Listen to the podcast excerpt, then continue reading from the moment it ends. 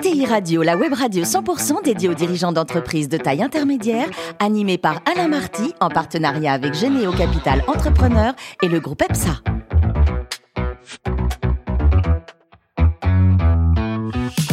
Bonjour à toutes et à tous, bienvenue à bord de ETI Radio. Vous êtes plus de 43 000 dirigeants d'entreprise abonnés à nos podcasts et on vous remercie d'être toujours nombreux à nous écouter. Chaque semaine, vous pouvez réagir sur les réseaux sociaux, notamment notre compte Twitter, ETI Radio, tiré du bas, TV. À mes côtés, pour co-animer cette émission, Fanny Letier, cofondatrice de Généo Capital Entrepreneur, et puis Ludovic Beribos, associé du groupe EPSA. Bonjour à tous les deux. Bonjour. Aujourd'hui, on a le grand plaisir de recevoir Rodolphe Delors, le président du Zoo Parc de Beauval. Bonjour Rodolphe. Bonjour. Alors racontez-nous côté études, c'était pas votre truc, hein. vous êtes Non, non, rapidement passé dans la dans la côté pratique de la chose, non? Exactement. Moi, j'étais plutôt en échec scolaire. Je voulais faire quelque chose. Et comme maman a créé un petit parc d'oiseaux, eh bien, j'ai décidé d'arrêter à 16 ans mes études pour aider à créer un parc zoologique, tout simplement. Alors, Beauval, c'est une success story exceptionnelle, c'est une magnifique ETI. Alors, racontez-nous le début, comment ça a débuté tout ça? Il n'y avait pas de panda à l'époque Et il n'y avait pas de panda. Les pandas sont arrivés en 2012.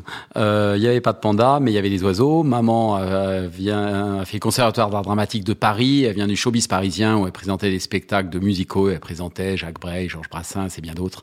Et un jour, elle s'est passionnée pour les oiseaux. Elle a eu jusqu'à 300 oiseaux dans son appartement à Paris. 300 oiseaux dans un appartement à Paris. Exactement. De quelle taille quand même l'appartement? Juste pour. Oh, l'appartement, c'était un duplex, il était grand, euh, mais avec les 300 oiseaux, il restait pas grand chose. Il a fallu refaire. Et vous aviez une chambre là-bas, vous J'avais une chambre, mais rapidement, ma mère m'a mis dans la chambre de ma sœur euh, pour mettre des oiseaux dans ma chambre. Ouais. Euh, voilà, il y avait des chouettes dans la salle de bain, des perroquets, etc. donc, euh, mais c'était très sympa. Donc, euh, les oiseaux avaient besoin de place. Donc, maman a trouvé une petite propriété à Saint-Aignan-sur-Cher, Loire-et-Cher, entre Chambord et, et Chenonceau, et elle, a installé, elle voulait installer ses oiseaux à la campagne. Et en 1980, elle a ouvert un tout petit parc d'oiseaux avec seulement deux ou trois salariés, mmh. euh, qu'elle a dirigé toute seule jusqu'en 88 avec trois salariés et seulement 40 000 visiteurs jusqu'en 88. Et Beauval aujourd'hui, donc ça représente quoi? Il y a 1200 collaborateurs, un équivalent temps plein, enfin avant Covid? Voilà, moi j'ai arrêté mes études en 88 pour aider à créer un parc zoologique. Donc nous sommes un peu habitués aux croissances à deux chiffres euh, chaque année. Euh, et aujourd'hui, Beauval, c'est, ce sera cette année plus de 2 millions de visiteurs. Euh, donc à une des premières destinations de France après euh, Disney. Euh, et c'est 1200 salariés, ce sera 1300 cet été, ce sera 1500 l'année prochaine. 70 millions de chiffre d'affaires, c'est ça? Euh, C'était 70 millions avant la crise Covid. Euh, cette année, ça sera plus de 100 millions. Euh, donc une croissance, on va passer dans l'année de, de 70 à 100 millions d'euros de chiffre d'affaires, plus de 100 millions d'euros de chiffre d'affaires. Et Rodolphe, vous investissez également massivement, notamment dans l'hôtellerie, quoi. Voilà, on investit dans le parc, euh, toujours le même triptyque, euh, le bien-être de nos animaux, de nos pensionnaires, ils sont nombreux, c'est 35 millions, nous sommes des un centre de conservation, d'éducation, de recherche. Euh, donc le même triptyque, le bien-être de nos animaux, de nos collaborateurs, pour faire passer un moment de rêve et d'émerveillement euh, à notre public. En ces périodes un peu troublées, euh, mmh. les Français ont besoin de se changer les idées. Euh, donc après, après chaque réouverture après Covid, euh, on est reparti de plus belle et cette année euh, 2022 sera euh, certainement exceptionnelle. Et donc oui, on investit, on investit dans le parc pour les animaux, mais aussi en hôtellerie. On, nous sommes en train de construire. Combien de chambres au total vous avez Aujourd'hui, on a plus de 400 chambres, on en aura 550 l'année prochaine. Colossal. Donc hôtellerie, c'est vraiment une destination, euh, une destination concrète. Combien de temps il reste en général? Nos visiteurs restent deux jours. D'accord. Une nuit, deux jours euh, Généralement une nuit, deux jours. Parfois un peu plus et ils en profitent pour faire un détour par les châteaux de la Loire, Chambord, Chenonceau, Cheverny. Bon, c'est moins bien que Beauval, euh, mais c'est sympa comme truc. Voilà, mais eux, eux, eux, sont, sont monuments historiques, pas nous encore, mais nous faisons euh, euh, à la fois la fréquentation de Chambord et de Chenonceau réunis, donc c'est pas mal pour un établissement qui n'est pas monument. Et alors vous, Rodolphe, vous êtes l'homme qui murmurait aux, aux oreilles des, des, femmes des présidents, parce que grâce au panda, vous les connaissez toutes. Hein oui, des femmes des les présidents, des, des présidents et les épouses présidents. C'est formidable. Quand même. Présidents viennent tous, les politiques viennent tous, parce que les pandas qui sont arrivés en 2012, suite à un accord au plus haut niveau entre le président Nicolas Sarkozy et président Jintao, euh, les présidents sont obligés de venir voir les pandas. Les pandas, c'est le symbole diplomatique, le symbole d'État. Euh, J'ai accompagné le président Emmanuel Macron lors de son dernier voyage d'État en Chine en 2019.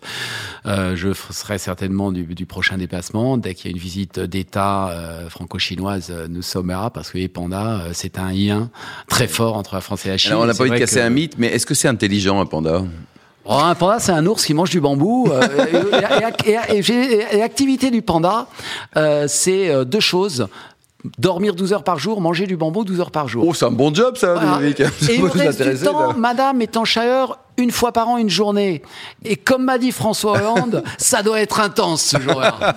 Fanny, vous connaissez Boval Vous avez déjà fréquenté le, le site J'étais, euh, j'étais dès les premiers jours à, à Beauval. Je suis une amie de la Chine aussi, et c'est vrai que, bah, juste pour finir sur ce sujet, et puis avant de, de passer à la suite, mais euh, mais c'est vrai que c'est quand même un, un- un partenariat qui est plus que diplomatique. hein. c'est l'amitié euh, franco-chinoise qui s'exprime. euh, Ici, euh, j'ai envie de dire comment co- comment ça s'est passé, comment comment le choix de Beauval et puis aussi comment vont les pandas et est-ce que l'objectif qui est de faire faire des petits aux pandas, euh, eh bien, euh, se déroule bien? Est-ce qu'il y a des naissances euh, Ce qui est dingue, c'est que vous avez combien d'animaux sur le parc? 35, 35 000. 35 000, on ne parle que d'un seul. Voilà, non, Ah. pas des pandas, mais c'est vrai que et nos visiteurs viennent beaucoup pour les pandas, mais ensuite c'est pas les pandas qu'ils préfèrent. C'est souvent Ouais. les spectacles d'oiseaux, notamment 600 C'est vrai. oiseaux en plein vol. C'est Euh, c'est les hippopotames en, en, en aquavision. En plein Le vol aussi. Équatorial, euh, qu'on a euh, ouvert en 2020. Les pandas vont très bien. Ça a été six ans de négociation. Mm. Euh, c'est maman, euh, maman qui nous a quittés en, en décembre dernier, euh, qui avait un rêve, c'est de présenter au public français des pandas. Et j'en connais peu. Enfin, je suis un peu pareil. Euh, maman était capable de- d'appeler 10 fois par jour Élysée s'il fallait, euh, 20 fois par jour nos parlementaires. Je disais, mais attends, on voit ton portable qui s'affiche, tu peux pas appeler 10 fois en, en une heure. Passe-moi le tien. Non, mais au bout d'un moment, euh, bon, et, et, et ça a fonctionné.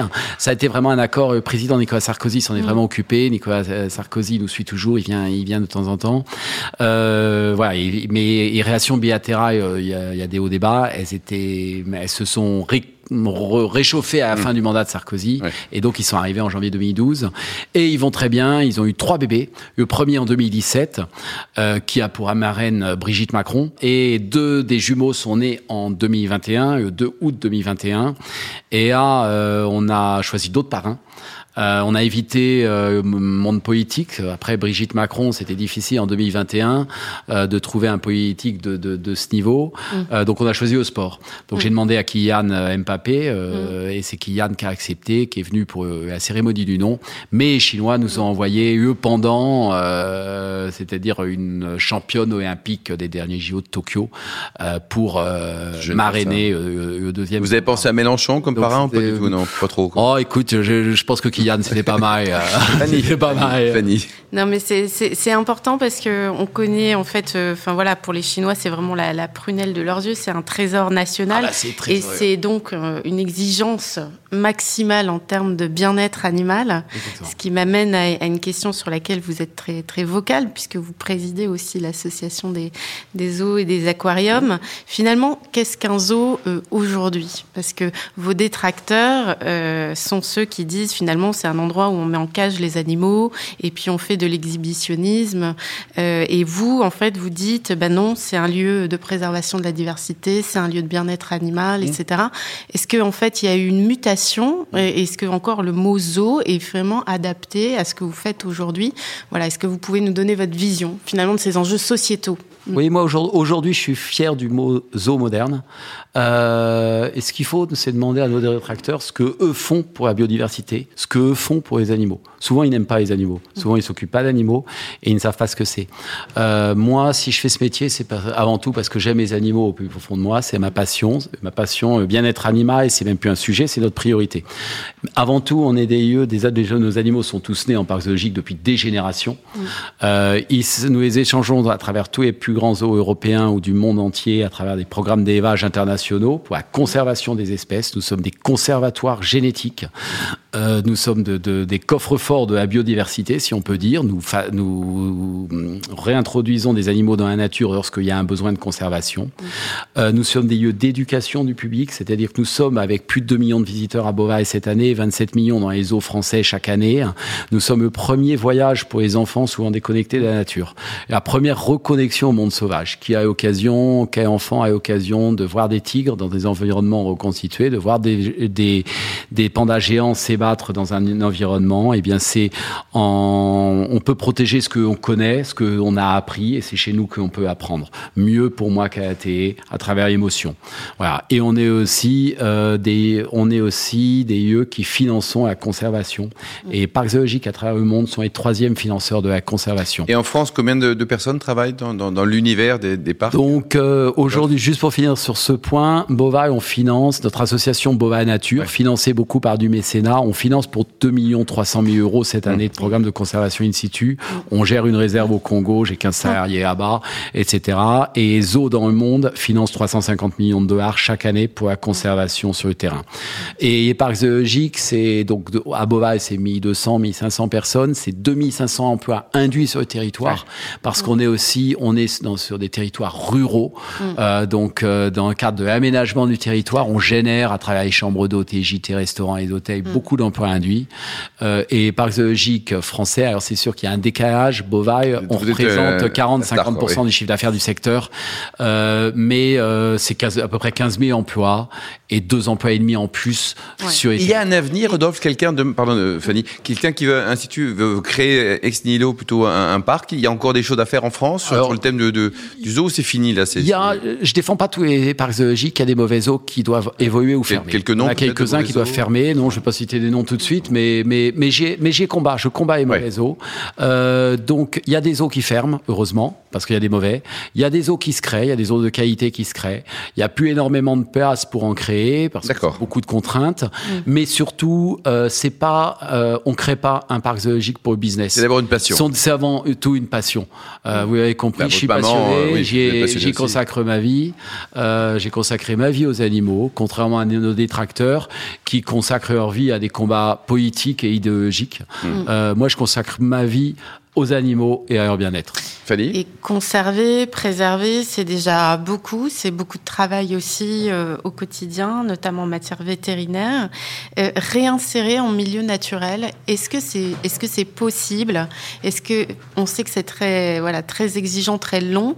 Est-ce que vous avez des réussites en la matière? Est-ce que vous avez des espoirs en la matière? Alors la réintroduction d'un animal né en parc euh, c'est la dernière solution pour, pour la conservation. Ouais. Mais quand il reste que ça ici, il faut la tenter.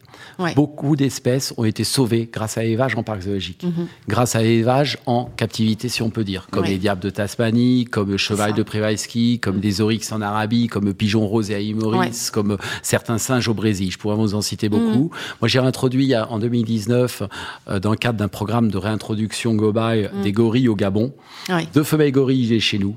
Ça a fonctionné. Après, Pardon Ça a fonctionné. Ça a fonctionné après des mois de travail, des mois d'organisation, un coût extrêmement important. On a réintroduit deux femelles gorilles. Et l'important, c'est que ça permet de conserver 200 000 hectares parce que ces gorilles sont suivis. C'est une quarantaine de gorilles qui ont été réintroduits. Mmh. Ces gorilles, c'est toute une forêt qui est protégée grâce à l'introduction de ces gorilles. Génial. Mais qu'est-ce qui s'est passé Sur deux femelles gorilles, il y en a une six mois après qui s'est baissée dans la forêt. Oui. Ça arrive. Ça arrive. Elle, a attrapé, elle a eu une septicémie, elle est morte. Mmh. Donc 50% d'échec. En revanche, et à seconde, va très bien. Elle a été re rejointe par un mâle réintroduit qui venait d'Angleterre mmh. et a mis au monde il y a un an un bébé.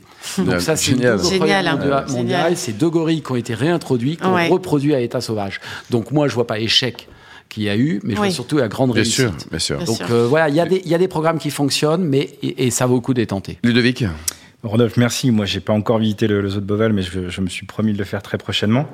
Euh, un zoo, c'est aussi une exploitation. Donc, euh, est-ce que vous avez la possibilité de nous partager quelques chiffres, quelques grandes masses, notamment en matière d'achat ou d'approvisionnement? En termes de denrées alimentaires. Votre budget bambou. Exactement. Le budget bambou, eh bien, le budget bambou, c'est à peu près 100 000 euros par an, principalement. 100 000 euros de bambou? Personnel, oui, oui, c'est, voilà, ça, c'est pour les pandas. Euh, on les achète dans des plantations autour, on en plante, mais on va le couper, etc. Parce qu'un panda mange la moitié de son poids par jour. Il pèse Et, combien? Il pèse 110 kilos, il mange 50 kilos de bambou par jour. Il mange plus que vous, il, il mange autant qu'un hippopotame qui pèse 3 tonnes et il va faire 20-25 kilos de crotte par jour. Euh, il va déféquer 110 fois par jour parce que. Ouais, là, là, le, le là, ça, ça, ça donc, euh, et, et Koala, c'est 100 000 euros par jour. Euh, non, 100 000 euros par, par an. Et Koala d'eucalyptus, 100 000 euros d'eucalyptus par an, parce que c'est hey. l'eucalyptus. Euh, voilà. Bon, marijuana, vous avez un budget marijuana ou pas Il y a des espèces non, non. Ça, ça, ça, viendra peut-être pour certains spécimens, mais ouais. j'y crois pas vraiment.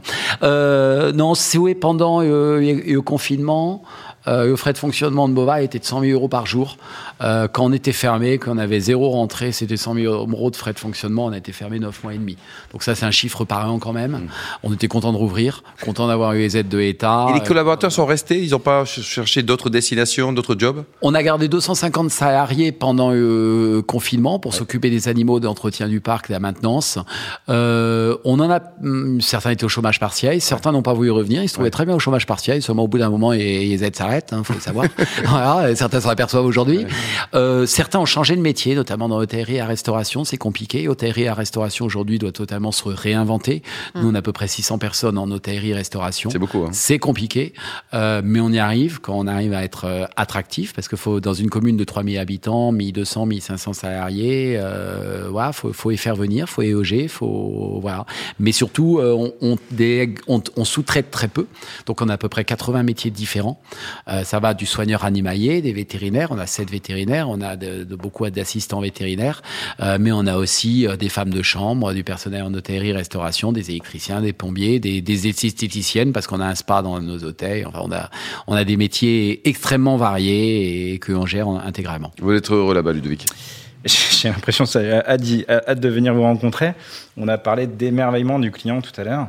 Euh, je voulais savoir justement quelles sont les innovations en matière de digitalisation, de parcours client que vous euh, souhaitez mettre en place. Vous allez pouvoir nous présenter peut-être en avance de phase. Peut-être que ce sera l'occasion de le faire venir. Bah, c'est surtout, euh, surtout offrir du rêve et faire rêver nos, nos, publics du, du, moment où ils arrivent dans nos hôtels, par exemple, jusqu'à leur départ, qu'ils soient bien accueillis dès, dès, leur arrivée sur les parkings. On a eu des, je, dire, on a fait des, un week-end à plus de 80 000 visiteurs au week-end de l'Ascension. Donc les visiteurs doivent être bien accueillis malgré la fréquentation ça, ça rentre sur le parking? Ça rentre sur les parkings. On est très organisé. On a une, un gros service d'ordre de sécurité et de gestion de flux. Euh, voilà. Et on ouvre euh, à Ascension, par exemple, on a ouvert euh, avant, avant 8 heures le matin. On ouvre très tôt. On ferme très tard le soir. on est parfait pour les 35 heures. Et, et, on offre beaucoup de d'animation tout au long de la visite. C'est-à-dire que les visiteurs viennent chez nous au départ passer un bon moment en famille, se ressourcer en famille. Euh, et, les Français ont besoin de se retrouver avec ces périodes de, de après ces périodes de confinement. Donc à partir de ce moment qui euh, ils viennent passer un bon moment en famille. Tout au long de leur visite, on essaie subtilement, à travers les animations, de leur passer un message positif sur la conservation, la protection de la biodiversité, comment on peut protéger l'environnement mmh. ici, comment on peut avoir un impact d'ici à l'autre bout de la planète. Et ça, c'est vraiment une mission. Il y a un côté pédagogique. Début il y a un côté pédagogique du début à la fin. Ludovic? Et une dernière question sur la RSE. Je voulais savoir justement quelles sont les grandes lignes directrices que vous avez définies en matière de politique RSE. Il y a nous, on a un gros service environnement euh, à Beauvais. Déjà, euh, le RSE a toujours été, même si on l'appelait pas comme ça à l'époque, pour moi très important. Mmh. Jamais on a utilisé de pesticides, jamais j'ai utilisé de, de, de, de, désherbants, etc. On a toujours désherbé à la main, on a toujours utilisé euh, de l'engrais naturel de Panda. Des engrais naturels. On a toujours euh, planté des centaines, des milliers de végétaux. Euh, lorsqu'on coupe un arbre, on en pour construire quelque chose, on en replante 10. il y a cinq ans, j'ai ouvert ma propre usine à biogaz, c'est-à-dire que j'ai créé, financé, on exploite et elle fonctionne à 98%. Une usine à méthanisation adossée au parc avec nos déchets, nos fumiers, nos déchets verts, des déchets qu'on récupère à l'extérieur. On produit du gaz méthane, on chauffe une partie de nos serres, on produit l'électricité et on redonne aux agriculteurs un digesta euh, solide ou liquide euh, qui peuvent épandre dans l'agriculture et après la méthanisation, euh, mmh. azote et minéralisable. Donc on fait beaucoup d'actions à récupération de eau pour, pour l'arrosage et là on va créer, on a une déchetterie parce que Bova c'est une vie. Quand on reçoit 10, 20, 15, 30 000 visiteurs par jour, c'est une vraie vie. Euh, on doit gérer, et donc on doit gérer nos déchets aussi. Donc on a une déchetterie qui est aujourd'hui euh, sous-dimensionnée.